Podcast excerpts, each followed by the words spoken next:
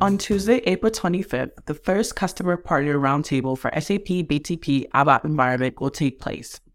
This event is an opportunity for SAP customers and partners using ABAP Steampunk to share tips and tricks with each other and ask the product team questions.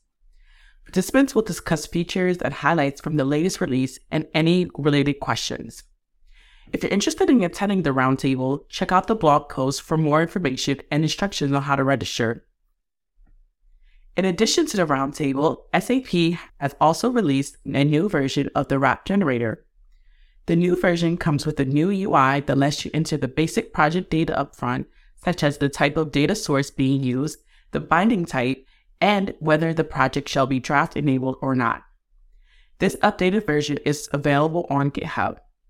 To learn more about the RAP generator and the new features of this new latest version, read the blog post Check out the links in the description to learn more about these updates. There's a new blog post on using wdi5 in various scenarios to help automate the testing of your SAP UI5 applications. The posts provide detailed steps on setup and configuration, making it easier for developers to implement testing in their projects.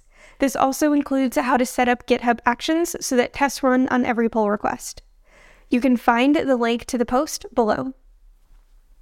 Speaking of SAP UI5, several more versions will end cloud provisioning in Q2 of 2023 and will be removed from the SAP UI5 content delivery network.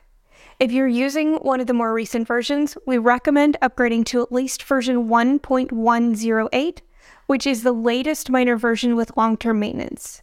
If you have an older version of SAP UI5, you will need to upgrade to a more current patch. To learn more about the versions reaching the end of their cloud provisioning life and which ones you should be upgrading to, check out the post linked below. Happy coding!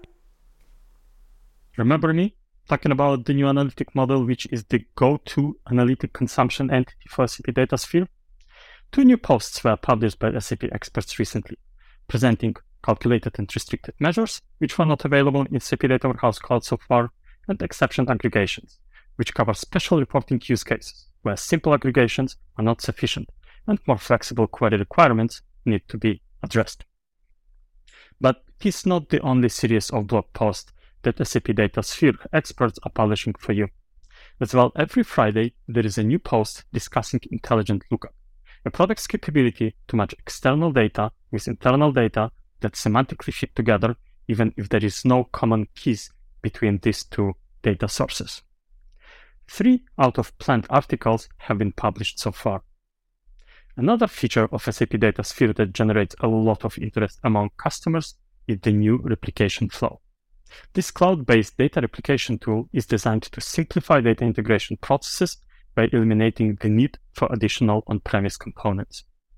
It uses the data intelligence embedded environment and DI connectors to connect to remote sources. We discussed some advanced features of SAP DataSphere so far, but if you are the beginner interested in the introduction to the product and introduction to the SAP Data Warehouse strategy, then we got you covered with the new free learning journey Explore SAP DataSphere. Enjoy!